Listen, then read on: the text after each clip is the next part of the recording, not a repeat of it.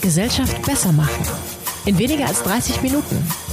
Der Körper Kurz Podcast. Stell dir vor, du sitzt auf einem überfüllten Schiff und treibst auf dem Meer.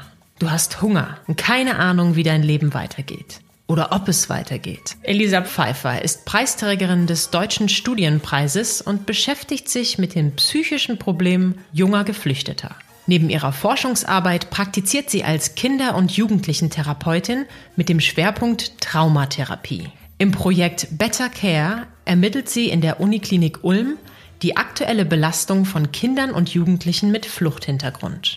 Je nach Ausprägung der Stresssymptomatik bietet sie dann Präventions- oder Therapiemöglichkeiten in Zusammenarbeit mit Jugendhilfeeinrichtungen an. Traumatherapie in der Theorie und Praxis mit Elisa Pfeiffer. Moin. Hallo, schön, dass ich da sein kann. Schön, dass du da bist. Du bist Preisträgerin bei uns dieses Jahr im Deutschen Studienpreis und deine Forschungsarbeit finde ich ganz spannend. Sie heißt Herausforderungen deutscher Versorgungssysteme durch traumatisierte Kinder und Jugendliche mit Fluchthintergrund. Eine Chance für neue Zugänge zwischen Pädagogik und Psychotherapie. Das ist, wie wir das kennen aus der Wissenschaft, ein sehr langer, vielleicht auch ein bisschen komplexer Titel. Erklär uns doch mal, was dahinter steckt. Absolut, das ist wirklich ein sehr langer Titel. Ich habe mich sehr gefreut. Es war eine große Ehre für mich, dieses Jahr den zweiten Platz in Sozialwissenschaften im Deutschen Studienpreis zu bekommen. Es ist wirklich eine Wertschätzung auch für meine Arbeit und vor allem für die Arbeit meines Teams an der Uniklinik. Das hat mich wirklich sehr gefreut. Was habe ich gemacht? Tatsächlich geht es sehr um die Verlinkung zwischen Klinik und Pädagogik. Ich bin Psychologin, habe promoviert an der Uniklinik in Ulm und wir haben ein Projekt ins Leben gerufen, das heißt Mein Weg. Da geht es ganz speziell um die traumafokussierte Arbeit mit jungen Geflüchteten. Mhm. Wir machen sehr viele Projekte im Bereich Traumatherapie und haben früh gemerkt, dass vor allem junge Geflüchtete leider ganz wenig Zugang haben zu Traumatherapie.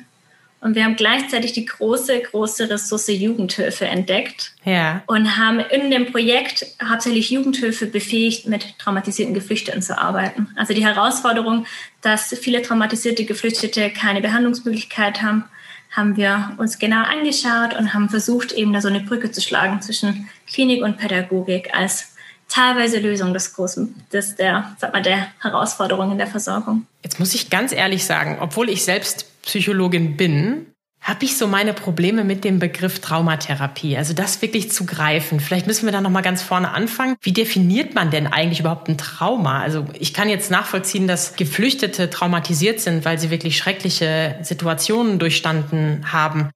Aber was bedeutet eigentlich Trauma und was bedeutet Traumatherapie? Darüber könnte ich drei Tage sprechen. Ich versuche mal, mich relativ kurz zu halten.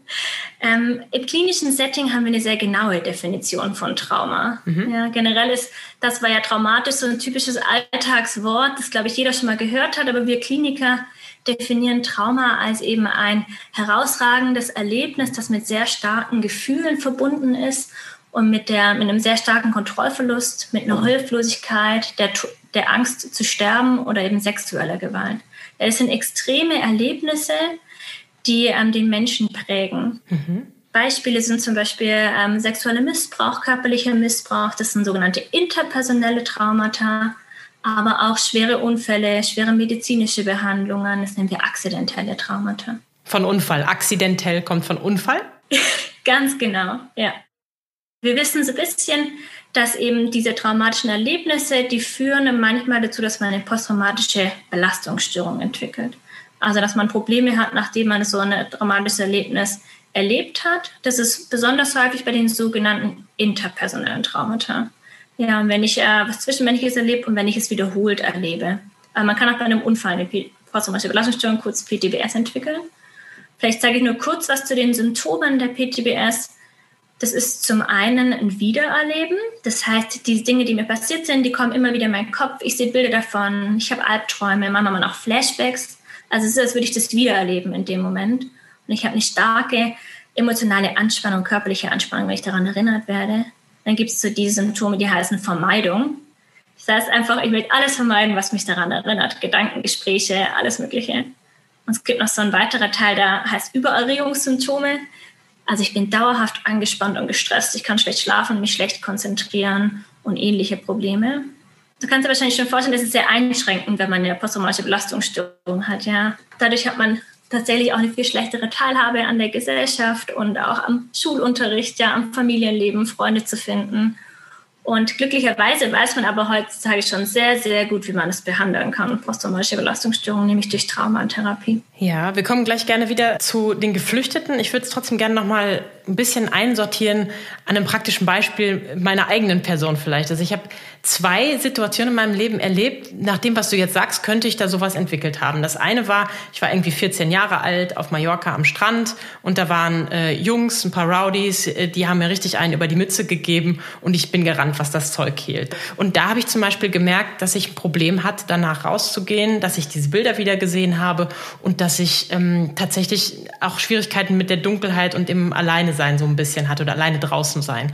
Und jetzt hatte ich zum Beispiel vor zwei Jahren einen Fahrradunfall mit Gehirnerschütterung. Und auch da, immer wieder, wenn ich an derselben Straße vorbeikomme, ist es für mich immer noch schwierig. Sind das Situationen, wo du sagen würdest, ähm, das ist auch eine posttraumatische Belastungsstörung? Oder sind das, also jetzt nicht diagnostiziert, darum geht's gar nicht, sondern ich möchte es einfach so ein bisschen griffiger machen. Ähm, ist das etwas, was da schon reinfällt? Oder sind das wirklich nur schwere Traumata, ähm, wie du sie gerade genannt hast, wo man wirklich Erlebnisse wie Vergewaltigung oder Gewalterfahrungen gut, das erste ist eine Gewalterfahrung, erlebt hat. Ich glaube, das sind schon zwei Beispiele, die man sich näher betrachten würde. Ja, also das erste ist ein Gewaltakt, wo du auch wirklich starke Ängste hattest und vielleicht auch hättest verletzt werden können. Und was du beschrieben hast, was du danach für sagen wir, Probleme und Einschränkungen hattest, ist ganz typisch für eine akute Stressreaktion nach einem traumatischen Erlebnis. Also ganz typisch, dass man danach nicht an den Ort gehen möchte, wo das passiert ist, man die Bilder sieht, Albträume. Mhm. Und im Normalfall ist es so, dass nach ungefähr nach ein paar Tagen, nach ein paar Stunden, nach ein paar Wochen das weniger wird. Wahrscheinlich war das bei dir genauso der Fall. Und wenn ich die Probleme aber über nach vier Wochen immer noch habe oder nach äh, sechs Wochen auch teilweise, dann kann ich schauen als Kliniker, okay, ist die Symptomatik noch da? Erfüllt die Person zum Beispiel auch die Kriterien für eine PTBS? Und dann würde ich schauen, wie können wir helfen. Bei den meisten oder bei vielen Menschen ist nach dem Erlebnis sind ganz viele Probleme und Symptome da und das wird dann aber immer weniger, weil wir ja auch sehr resilient sind, wir Menschen. Und ähm, wenn dann Probleme da sind, dann würde man dir auch eine Therapie empfehlen oder würde man auch eine Psychotherapie machen, eine Traumatherapie. Und damit kennst du dich ja auch ganz gut aus. Also du bist ja nicht nur in der Forschung tätig, sondern hast jetzt schon mehrfach auch die Klinik angesprochen. Du bist ähm, verhaltenstherapeutisch orientiert und Kinder- und Jugendtherapeutin. Wenn jetzt so ein Kind oder ein Jugendlicher irgendwie ein Problem hat, weil der erste Freund hat mich verlassen oder so, kann das auch schon darunter fallen? Also welches Problem ist denn irgendwie gering oder groß genug, um tatsächlich behandlungsbedürftig zu sein? Das ist, glaube ich, eine Frage, die sich viele Menschen immer wieder stellen. Ja, es kommen natürlich viele Kinder zu uns auch in die Traumaambulanz an der Uniklinik Ulm, die verschiedene traumatische Erlebnisse erlebt haben, ja. Und oft sind da noch andere schwere Erlebnisse dabei, wie zum Beispiel die Scheidung der Eltern oder der Freund hat Schluss gemacht, die auch zu einer Stressreaktion führen. Also mir geht es eine Zeit lang schlecht, ich bin traurig, ich isoliere mich, ich ziehe mich zurück, ich möchte mit meinen Freunden nichts mehr zu tun haben. Aber das sind an sich keine Erlebnisse, die zu einer posttraumatischen Stresssymptomatik führen. Und die würden wir auch nicht als eine, das sogenannte A-Kriterium der PTBS, als automatisches Erlebnis quasi kategorisieren, nur eben ähm, extreme Erlebnisse. Aus meiner Erfahrung ist es auch so, dass Kinder, die Dinge erlebt, die du gerade erzählt hast, auch ganz andere psychische Störungen entwickeln können. Ja, soziale Ängste, depressive Störungen, Kinder und Jugendliche auch die traumatische Dinge erleben, haben nicht alle danach eine posttraumatische Belastungsstörung, sondern entwickeln vielleicht eine Depression oder eine Angststörung oder eine sogenannte hypokinetische Störung, also Richtung ADHS. Ganz unterschiedlich. Ein sehr komplexes Feld und deswegen bin ich so dankbar, dass es da Spezialisten und Spezialistinnen wie dich für gibt. Jetzt hast du, und das haben wir am Anfang ähm, schon gehört, dich ähm, sehr stark spezialisiert mit dem Team auf verschiedene Projekte, die ähm, hauptsächlich mit Geflüchteten zu tun haben. Und da würde ich natürlich gerne mehr erfahren. Also was ist so, was steckt hinter dem Projekt Better Care? Ich arbeite auch sehr als Traumatherapeutin an der Klinik und habe schon viel Erfahrung auch sammeln dürfen in der Traumatherapie mit Geflüchteten. Und mein Promotionsprojekt, mein Weg, da ging es ja tatsächlich darum, dass wir so eine traumafokussierte Intervention entwickelt haben, für, speziell für Geflüchtete. Gleichzeitig gibt es aber auch schon viele Studien, die die sogenannte traumafokussierte kognitive Verhaltenstherapie, Oha. jetzt TFKVT. ich sage aber jetzt nur noch TFKVT, die diese Intervention Traumatherapie an sich die die evaluiert haben, das ist tatsächlich auch die Traumatherapie, zu der es am allermeisten wissenschaftliche Erkenntnisse gibt, dass die sehr gut funktioniert und sehr hilfreich ist, auch bei ganz unterschiedlichen Kindern, Jugendlichen, unterschiedlichen Traumata. Und wir haben in Better Care, in dem neuen Projekt, das wir machen, ähm, das auch bundesweit gefördert wird, untersuchen wir ein sogenanntes gestuftes Versorgungsmodell. Was wir machen ist, wir ähm, gehen in Jugendhilfeeinrichtungen, schauen, wie geht es den jungen Geflüchteten in den Einrichtungen. Also so ein bisschen auch, haben die posttraumatische Belastungsstörungssymptome, Depression, Angst und so weiter. Und schauen danach, okay, was für ein Hilfebedarf besteht, was braucht das Kind genau. Und gleichzeitig schulen wir Therapeuten in der TFKVT, also in der Traumatherapie schulen wir Therapeuten, die in der Gegend sind von Jugendhilfeeinrichtungen, die mit uns arbeiten, sodass wir den Jugendlichen in den Einrichtungen Traumatherapie anbieten können durch die Therapeuten. Das ist also auch so ein Stück weit ein Vernetzungsprojekt, muss man sagen, zwischen Therapeuten, Jugendhilfe. Und gleichzeitig trainieren wir Jugendhilfemitarbeiter in der Jugendhilfeeinrichtung, mit denen wir arbeiten, in der Intervention Mein Weg und betreuen sie daran. Das heißt, die Jugendlichen, die ähm, vielleicht so ein paar Probleme haben, ein paar Symptome, denen würden wir zum Beispiel meinen Weg anbieten in ihrer Einrichtung. Ah. Und die, die mhm. wo relativ sicher ist, dass sie zum Beispiel Diagnosekriterien erfüllen für eine PTBS, die würden wir in einen unseren Therapeuten vermitteln und die bekommen dann Therapieplatz und machen Traumatherapie. Wenn ich es also richtig verstehe und auch auf der Seite der Uniklinik Ulm richtig lese, dann ist Better Care sozusagen die Anlaufstation nach einer ersten Belastungseinschätzung und dann wird nochmal geschaut, hat das jetzt eine sehr große klinische Relevanz? Dann kommt eben diese TFVT, glaube ich. Nee, K war irgendwie dazwischen. Okay, auf jeden Fall die Therapie. Und ähm, wenn es das nicht hat, dann äh, gibt es das eher präventiv orientierte Programm Mein Weg. Genau, also es ist tatsächlich ein sehr großes Projekt mit der Katholischen Universität in Ingolstadt, die auch so ein bisschen die Projektleiter sind natürlich und der Uni Ulm und dem Deutschen Jugendinstitut in München. Mhm. Und du kannst dir das so vorstellen, wir fahren dahin, wir Mitarbeiter in die Einrichtungen, untersuchen die jungen Geflüchteten, die alle mitmachen, dann sagen wir, okay, was braucht der einzelne Jugendliche? Schicken wir den in Therapie, schicken wir den in meinen Weg, was können wir empfehlen? Und natürlich können die Jugendlichen selber dann sagen, ja, okay, ich kann mir Therapie vorstellen, ich probiere es mal aus oder nö, ich möchte lieber eine Gruppe bei mir in der Einrichtung machen. Ja, und gleichzeitig wissen natürlich auch die Jugendhilfemitarbeiter, die kennen ihre Jugendlichen natürlich am besten.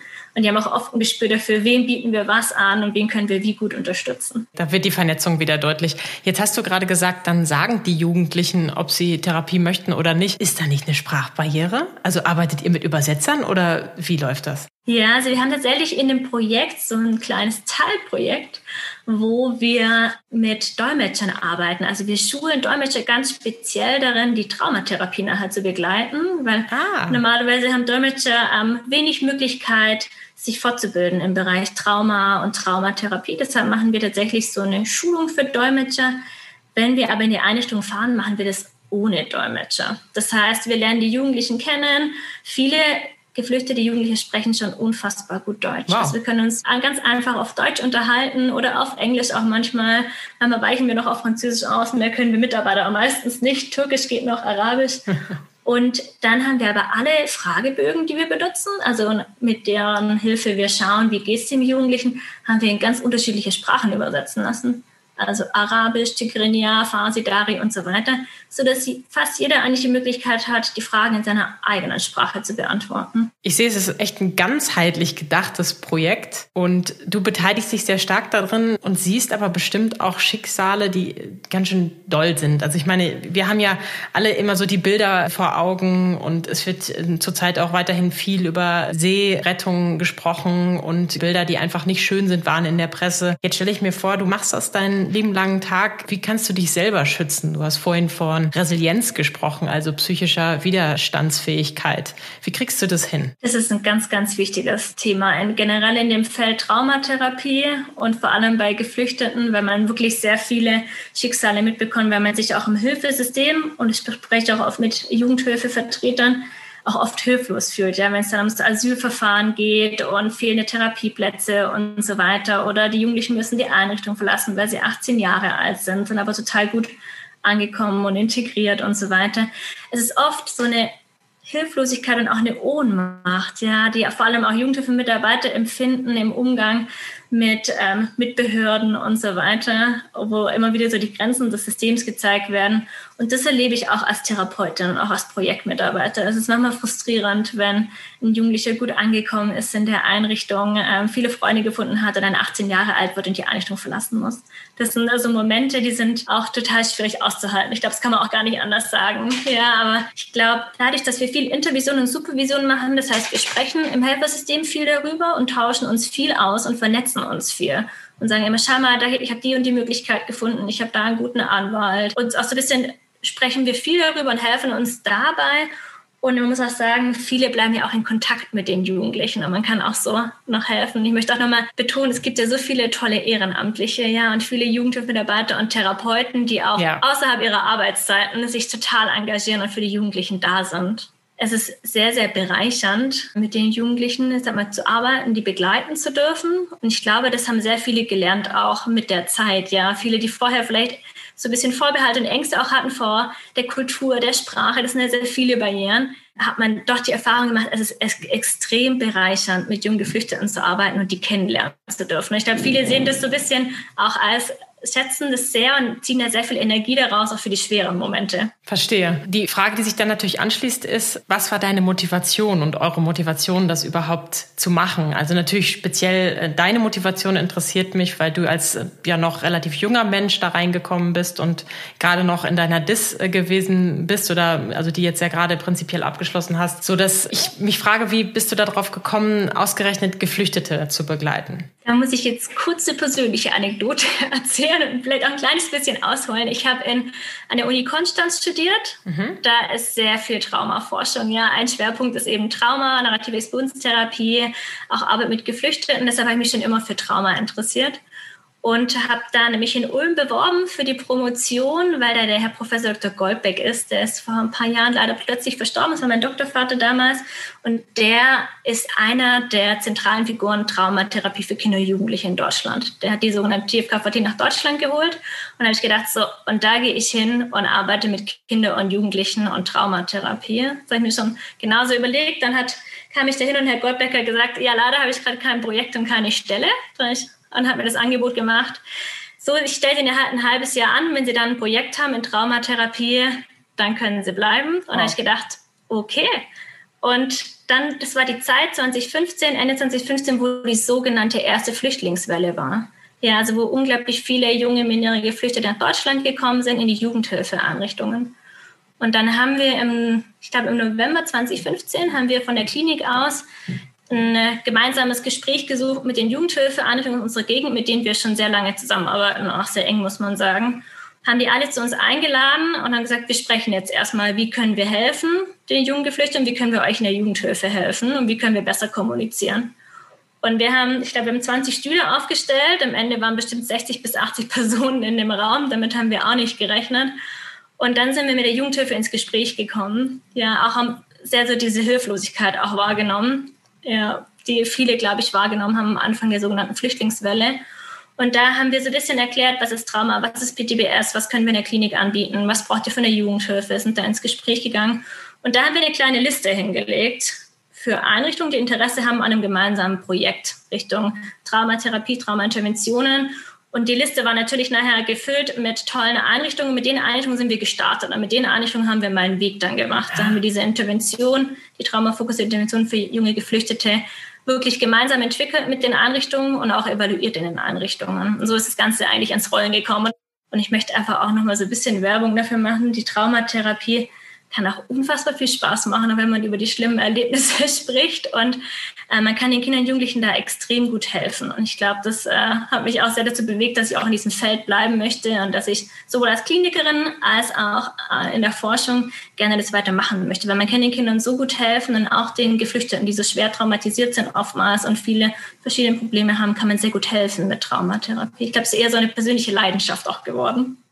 Gesellschaft besser machen mit Traumatherapie. Und es gibt ja jetzt noch das Projekt Ankommen.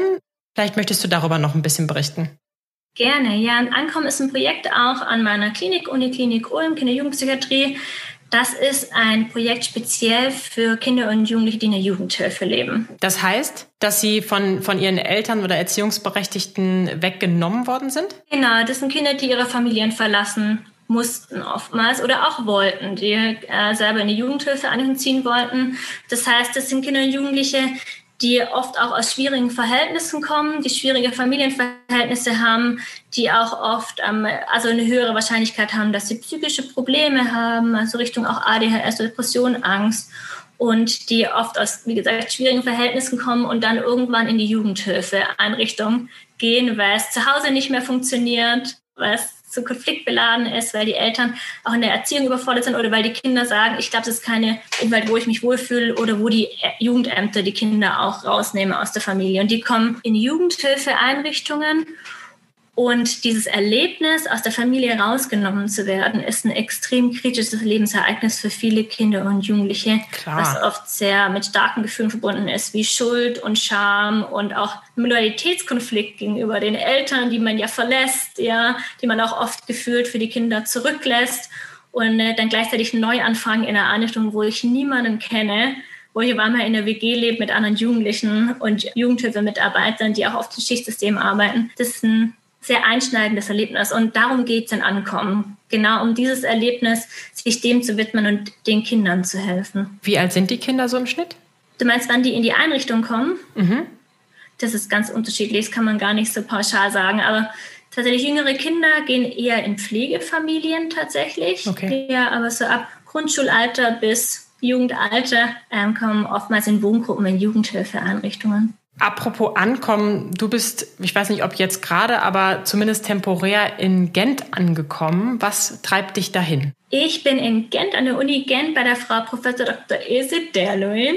Die ähm, ist in der Forschungswelt sehr bekannt, weil die eine der ersten war, die in dem Bereich traumatisierte junge Geflüchtete geforscht hat. Die macht das seit 25 Jahren und ist da wirklich eine Vorreiterin. Und ich darf hier sein für drei Monate mit der DFG und da viel über ihre Arbeit lernen und ihre Projekte kennenlernen. Also die macht wirklich geniale Studien. Zum Beispiel begleitet sie junge Geflüchtete auf ihrer Flucht nach Belgien und ähm, schaut, wie geht es den Jugendlichen Sie ist selber Soziologin, um auch so ein bisschen Implikationen auf politischer Ebene ableiten zu können. Was brauchen die Jugendlichen auf der Flucht? Wie können wir sie besser unterstützen? Und wie können wir sie besser unterstützen, wenn sie hier in Belgien ankommen? Also wieder eine Reise ganz im Zeichen der Forschung. Und mit Forschung haben wir auch begonnen. Es ging um deine Dissertation und deine Preisträgerschaft, sagt man, glaube ich, von dem Deutschen Studierendenpreis oder Deutschen Studienpreis. Meine Frage an der Stelle ist noch, wie würdest du Menschen Mut machen, einzureichen? Wie waren deine Erfahrungen einzureichen? Denn jetzt gerade äh, geht es ja wieder los. Die nächste Bewerbungsfrist startet. Die große Preisverleihung ähm, wird stattfinden, digital oder eben äh, vor Ort. Das müssen wir gerade noch so ein bisschen ausloten aufgrund von Corona. Von daher, was möchtest du Menschen mitgeben, die jetzt gerade promovieren oder die überlegen, ob sie überhaupt die richtigen sind für sowas? Ja, gerne. Also ich habe mich äh, ja Anfang des Jahres beworben, genau. Und wenn man sich bewirbt auf den Deutschen Studienpreis, dann reicht man ja seine Dissertation ein und die Gutachten und so weiter. Aber man schreibt auch einen Aufsatz über die gesellschaftspolitische Relevanz seines Themas. Und zuerst dachte ich, ach Gott, da werde ich ewig dafür brauchen, weil ich da auch ein bisschen perfektionistisch bin. Aber ich fand, es war eine sehr, sehr bereichernde Erfahrung, sich nochmal auf einer ganz anderen Ebene mit seiner Promotion zu beschäftigen und was die eigene Promotion jetzt wirklich ähm, für Implikationen hat, auch für auf gesellschaftlicher Ebene, was man wirklich vielleicht auch bewirken konnte mit der Promotion. Das fand ich total gewinnbringend. Also es, ich bin froh, dass ich das gemacht habe und ich fand es auch schön, dass wir ja im Frühjahr eingeladen wurden, unsere Arbeit vorzustellen und ich konnte unter den anderen Bewerbern, die diese Endrunde gekommen sind, habe ich total interessante und nette Menschen kennengelernt, denen ich auch teilweise heute noch in Kontakt stehe und wo wir, glaube ich, eine sehr bereichernde Erfahrung, sich so ein bisschen auf ganz verschiedenen Fachrichtungen von Politik bis Sozialwissenschaft bis Psychologie sich da austauschen zu können. Ich glaube, die Möglichkeit hat man oft gar nicht, weil man so ein bisschen ja in seinem, in seiner Fachwelt auch auf Kongresse geht und so weiter. Und so hat man doch mal so ein bisschen mehr Einblicke dann auch in ökonomische Themen und so weiter. Das fand ich total interessant. In Anlehnung an das, was du gerade gesagt hast, die gesellschaftspolitische Ausrichtung deiner Arbeit, was kann Traumatherapie tun, um die Gesellschaft besser zu machen, so zusammenhängend gesagt? Wir haben vorhin schon mal angesprochen, es kann Kinder und Jugendliche befähigen, sich mit den schlimmen und belastenden Situationen die sie erlebt haben, auseinanderzusetzen und helfen, dass die Symptome sich nicht manifestieren. Aber gibt es etwas, was du sagen würdest, was der Traumatherapie innewohnt, womit wir alle theoretisch unser Leben bereichern könnten? Also ich glaube, was der Traumatherapie innewohnt und was wir zum Beispiel auch in Ankommen machen, ist so eine Biografiearbeit und so eine Chronologisierung der eigenen Biografie und Aufarbeitung derer. Klar, in der Traumatherapie ist es der Fokus auf den traumatischen Erlebnissen, in Traumanarrativ, aber zum Beispiel in der Biografiearbeit, was wir in Ankommen machen, geht es einfach um die Auseinandersetzung mit der eigenen Biografie, mit den eigenen Erlebnissen, mit den eigenen Loyalitätskonflikten, die man in sich trägt. Und ich glaube, das ist an sich, ähm, sind natürlich die Interventionen und die Projekte, die ich mache, sind für sehr vulnerable Gruppen, Geflüchtete oder eben Kinder, Jugendliche, Jugendhilfeeinrichtungen. Aber ich glaube, was das ist, was sich mit sich selber, seiner Identität und seiner Biografie auseinanderzusetzen, ist sehr gewinnbringend. Jetzt nicht nur für Personen in vulnerablen Situationen, sondern generell für jeden Einzelnen, sich dann doch immer mal wieder so einen Moment zu nehmen, zu reflektieren und mal nochmal chronologisch zu überlegen, was war wichtig in meiner Biografie, was waren für mich auch Wendepunkte und was sind für mich vielleicht auch Themen, die noch nicht abgeschlossen sind. Gibt es für dich einen Bezug der Traumatherapie zur aktuellen Corona-Situation? Also für viele Menschen scheint ja diese Situation sehr herausfordernd, sehr einschneidend und belastend zu sein. Und viele haben natürlich auch Existenzängste und Ängste aufgrund ihrer Gesundheit. Könntest du dir vorstellen, dass man da eine Brücke schlagen kann oder dass man Menschen, die sich da belastet fühlen, auch in Richtung Traumatherapie unterstützen könnte? Vielleicht eher auf einer präventiven Ebene? Du hast eingangs gesagt, Verbindung Corona und Traumatherapie. Das, ist das Erste, was mir immer einfällt, ist, Kinderschutz. Mhm. Und viele Kinder und Jugendliche, die ähm, auch dadurch, dass die Jugendämter zum Beispiel weniger Besuche machen können, weniger unterstützen können, gibt es sehr viele Kinder und Jugendliche, die jetzt deutlich gefährdeter sind, ja. traumatische Erlebnisse zu erleben. Also sexuelle Gewalt, sexualisierte Gewalt oder physische Gewalt, häusliche Gewalt. Ja, wir wissen auch langsam aus den ersten Studien, dass die Zahlen in dem Bereich ansteigen. Das sind sehr viele Kinder und Jugendliche, die da, glaube ich, aktuell in einer schwierigen Situation sind. Und das sind am Ende des Tages auch die, wo wir hoffen, dass sie irgendwann zu uns in, in die Traumatherapie kommen. Ja, aber ich glaube, das ist auch manchmal so eine unrealistische Erwartung leider. Und ich glaube, da müssen wir gerade ganz arg drauf achten. Ja, der Herr Fegert, unser Chefarzt an der Klinik, macht da ganz viel dazu. Und ich, vielleicht kann ich das hier einfach auch nochmal sagen, dass das ist, was wir nicht vergessen dürfen. Mhm. Wir merken das schon bei uns in der Klinik, dass natürlich auch viele Kinder und Jugendliche, die jetzt ihre Freunde nicht sehen können, die teilweise nicht in die Schule gehen konnten, keine Hobbys, fehlende Struktur im Alltag, ja, das ist sehr, sehr schwierig ist für Kinder, diese Pandemie. Das darf man, glaube ich, nicht vergessen. Es ist noch viel zu tun. Für Elisa Pfeiffer, für ihre Kollegen und Kolleginnen in der Traumatherapie beziehungsweise traumafokussierte kognitive Verhaltenstherapie? Ich glaube, so ungefähr war's. Vielen Dank, ähm, dass du heute bei mir gewesen bist und uns Einblicke gegeben hast, nicht nur in deine Forschung, sondern auch in deinen klinischen Alltag. Wer mehr über Better Care, Mein Weg und Ankommen wissen möchte, schaut sich gerne beim Uniklinikum Ulm die Seiten mal ganz genau durch. Die verlinken wir natürlich in den Shownotes. Und allen, die gerade promovieren, sei gesagt, dass die Suche nach PreisträgerInnen begonnen hat. Der Bewerbungslink ist ebenfalls in den Shownotes. Viel Erfolg beim Bewerben und auch viel Erfolg dir, liebe Elisa, für deine nächsten Projekte. Vielen Dank.